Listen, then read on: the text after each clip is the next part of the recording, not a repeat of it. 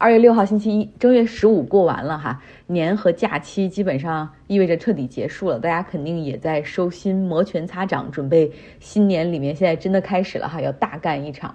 要读书的朋友可以关注一下我们读书俱乐部今年的第一本书《资本主义和父权制》也已经开始读了。我们除了读书之外，实际上还有很多附加的问题、延伸的话题会在每一周进行讨论。比如下一周我们要讨论的是为什么远古社会本来是以母系为中心啊？因为这是自然界的一个选择。呃，雌性的地位通常会比较高，但是为什么随着人类社会的发展，随后确定的却是几千年？不断强化下来的父权制呢？你第二个问题要讨论的是，像家务劳动长期不被视为劳动，不能够产生可以交换的价值，所以你没办法给它确定一个价格。那么要想提升女性地位，我们可不可以把家务劳动工资化？这个可以实现吗？还有第三就是人口数量和女性的地位，我们国家计划生育政策和女性地位的改善或者倒退到底之间有什么样的关系？包括目前人口结构压力之下，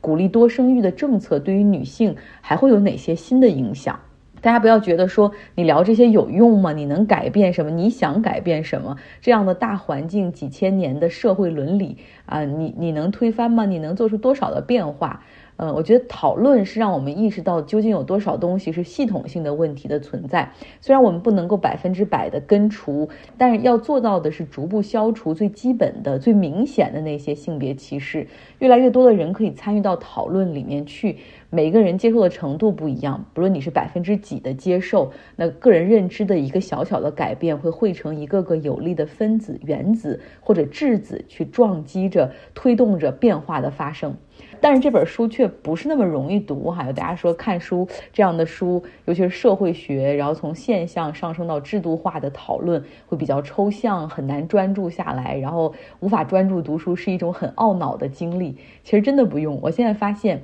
concentration 就你这种专注力，实际上是一个世界性的难题。现在你看那么多东西可以分散你的注意力，手机、电视、短视频、流媒体都在争夺你的时间、你的眼球，就好像我们觉得自己很脆弱，经不起诱惑，但实际上，哪怕在。古时候那时候没有这这么多的这种多媒体、社交媒体、网络的时候，我们都不说普通人哈，就说那些 monk，就那些宗教的人士，比如一心向佛的僧侣，或者是一心侍奉啊神明的宗教人士，他们也会有注意力的缺失，无办无没有办法专注和静心。然后佛教里给他们的解释是六根不净，基督教里给他们的解释是是撒旦在作怪。那有一本书叫做《The Wandering Mind》。啊，我们肯定不会读啊，因为这里面大部分都是讲的中世纪那些 monk，啊，那些隐士们修行，他们是怎么样有严格的生活的戒律啊，然后在这样的情况下试图专注。啊，但是好像也做不到。通常都是生活在那种山里很偏远的地方，然后尽量与世隔绝，然后还有很多各种各样的规定，比如说一生只能洗几次澡啊，然后你肯定更不能和异性约会啊，啊，然后甚至睡觉的时候，为了避免享受，每一个床床铺的垫子的厚度都是呃都是有规定的，然后甚至还。搞出了那种站着睡觉的隔间，就是为了让你能够不做梦，不在梦里去想不该想的东西啊，不去分神。呃，吃饭的时候不能说话，你甚至不能和别人有眼神的交流。每天就是希望所有的精力都是去理解和侍奉神明。呃，然后他们为了不和外界打交道，少一些分心的东西哈，所以过着自给自足的生活，种田、缝衣服，然后什么打水等等。但是那个年代，他们还是没有办法静下心。你想知道让他们分心的是什么东西吗？呃，就是图书哈，就是一些宗教经典之外的一些书。呃，那个就是那个年代他们的短视频、他们的电视剧。就除此之外，分心的体现就还是当他们什么学习、理解、背诵宗教经典的时候。背着背着就会很 drowsy，就是很困，所以所以看到这些人的故事，我就觉得我们没有必要为自己现在的注意力缺失感到焦虑或者沮丧，因为这大概就是我们人性的一部分吧。不是有好多都做过统计嘛，说人的注意力最多只能是二十五分钟的一个一个很集中的一个状态哈，所以 take it easy，能读多少是多少，能理解多少是多少。上周五做了一个预告，就是要讲一讲警察在美国，警察是在不同人群中会非常有争议的一个话题。一方面，我们都知道他很辛苦，他们加班，然后在维护着这个社会的治安啊。同时，你面对着一个有枪支的社会，每一天他们的执勤执法都面临着生命危险。但另一方面，还可以明显的看到警察内部存在着非常糟糕的文化，系统性的针对特定的族群，有严重的种族歧视和暴力执法。这简直就是这个社会的伤疤和毒瘤。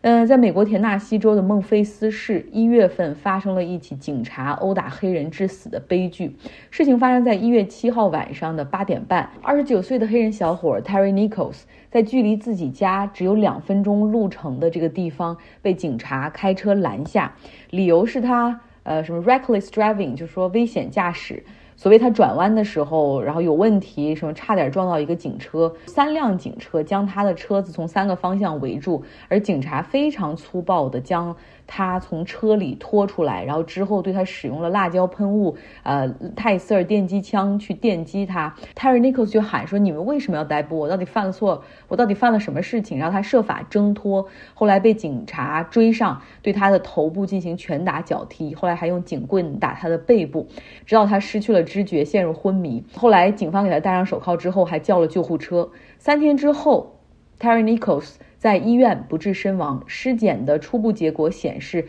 他遭到了猛烈的殴打，然后体内大量的出血。随着事情的发酵以及警察的胸前视频那个 camera 的录像的曝光，孟菲斯市和多地进行了抗议。最后，五名执法的警察全部被孟菲斯市警局开除，并且当地检察官发起了诉讼，哈，指控他们五人涉嫌二级谋杀罪。那 Terry Nichols 他是在联邦快递工作，他有一个四岁的孩子，业余爱好是呃玩滑板，还有摄影，他有自己的一个摄影网站。当天事发当天，他是从他自己经常会去一个公园里面去，经常会在那个公园里拍日落。从那儿开车回家的路上，他是家中的小儿子，和母亲以及他的继父住在一起。被警方殴打的时候，他大喊：“妈妈，妈妈，救我！”然后你想，他真的希望他妈妈能够听到，然后并且救他，因为那个时候那个事发的路段距离他家只有三个路口。不同于弗洛伊德案，哈，这个涉事的警察是白人，那这次五名执法的警察全部是黑人，那这是否意味着警察的暴力执法无关种族歧视呢？长久以来，我们说被警察开枪打死、被警察无故查车殴打，其中黑人男性的比例是最高的，哈，disproportionately 的那种不成比例的高。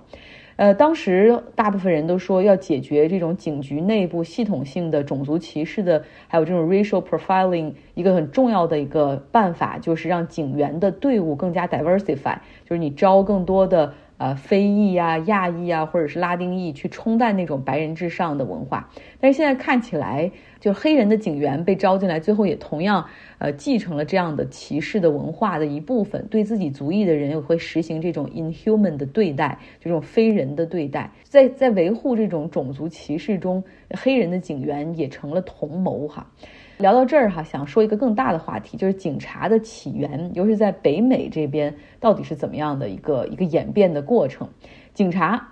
，police 这个词儿，它起源于法语，其实大概的意思就是负责遏制犯罪的这种民事力量吧。那在英国呢，呃，警察是国王对于国民的一种统治的工具啊。当然，那个年代嘛，就是大家都其实也没什么太多问题。这个警察的力量更多的是为了保持这个邻里之间的关系的友好啊，这个举止行为不冒犯他人呐。所以，police 实际上是 kinsman，就是他是国王的人哈。那传到北美殖民地，尤其是当美国独立战争胜利之后，那潘恩就说了这样的一句话：现在 the law is king，就是现在法律是国王了。在法律面前，我们是人人平等的，但是在警察面前，我们不是哈。因为那是一个不平等的压制，是国王对人的一个压制的手段。所以，当弗洛伊德被残忍杀害的时候，我们知道美国民间爆发了 “defund police” 和 “abolish police” 这样的呼声，就要求更激进的是，不只是要削减警局的预算，甚至要废除警察这个机制，进行大改革。那用的引用的就是这个潘恩的理论，哈，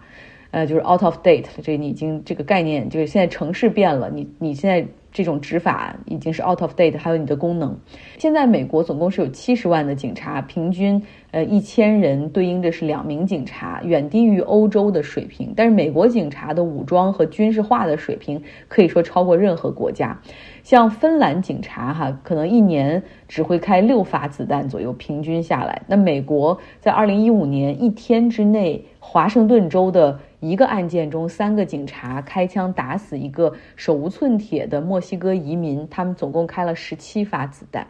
那在二零一五年的时候，还有一个数据，警察在一月份前二十四天里面杀的人，比英国警方二十四年里杀的人还要多。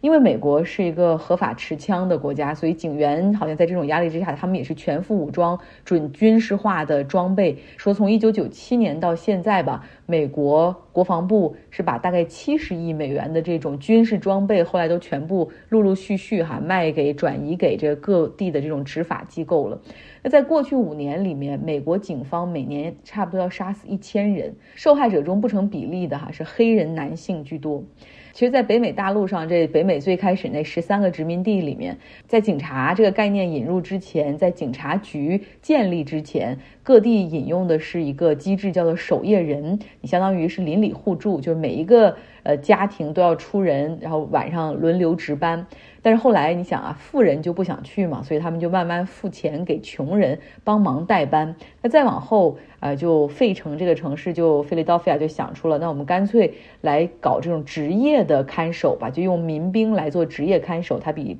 普通的那种守夜人更加专业。那一是为了防止印第安人的袭击，然后那个时候还有这种法国军队对殖民地的骚扰，然后还有就是还有一个很重要的任务就是看守奴隶，以防奴隶逃跑。那个年代美国还是没有废奴的哈，然后他在北方也很多人是有奴隶的。那奴隶就是主人的财产，有一些规定说奴隶不能骑马。奴隶不能够在夜晚出去，不能够举行葬礼，也不能够在夜晚参加婚礼啊，不能够在日落一个小时之后没有灯笼的情况下出去，这都是违法的。那这个情况下，这种守夜人或者这种民兵，他随时可以拦下奴隶进行搜身、鞭打，甚至射杀、枪决，这都是可以的。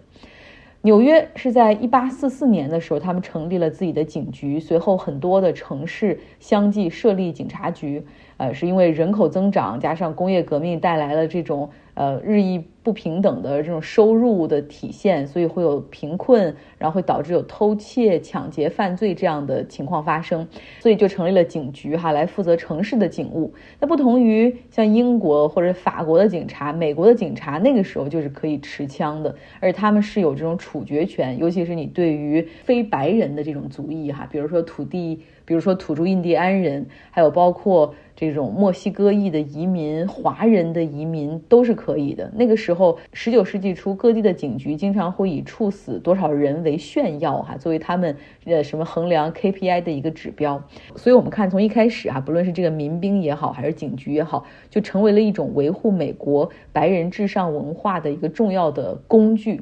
到了二十世纪初的时候，随着南方的那些州形成了一个 Jimmy Crow 那种种族隔离制，呃，很多黑人开始离开南方，然后向北方或者西部去迁徙，寻找那些自由平等的地方去生活和居住。从那个时候开始。警察就开始了这种 racial profiling，他们把黑人假想成为就是会犯罪的，警察会在黑人的社区里面巡逻，然后不成比例的逮捕黑人，检察官会不成比例的起诉黑人，陪审团会裁决黑人有罪，而且这个会裁决的很重，法官给黑人的刑期又会特别长。那后来你看到这个逮捕率数据，以及看到监狱里面比如黑人居多，那又会强化那个。Stereotyping 就比如黑人更容易犯罪等等，客观上要让刚才我们所说的那个负面的循环变得更加的糟糕，所以这就是美国警察这个概念的发展以及到现在延续的一个一个过程。希望讲这些能让大家看到，说这是一个就是有一个系统性的种族歧视在这里面哈。好了。今天就先说到这儿，希望你对这个话题感兴趣。因为 injustice anywhere is a threat to justice everywhere。希望你有一个愉快的周一。